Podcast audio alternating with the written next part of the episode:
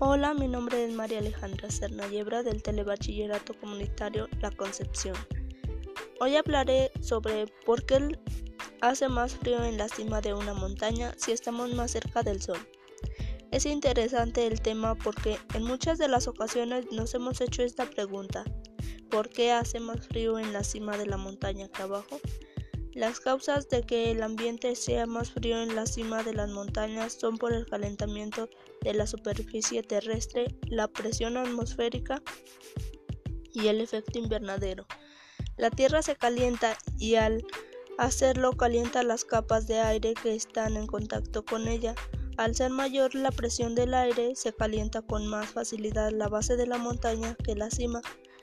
Además, el aire caliente tiende a subir, al hacerlo se expande y pierde calor. Por esa razón, las capas más altas son más frías.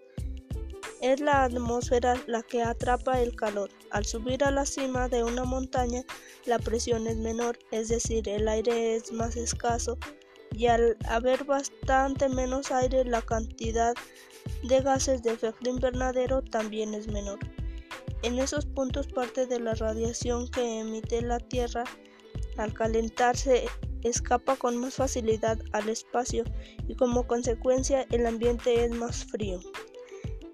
Estas son las razones por las que hace más frío en la cima de la montaña. Muchas gracias por su atención. Les invito a seguirme en mi canal Conciencia. Y hasta pronto.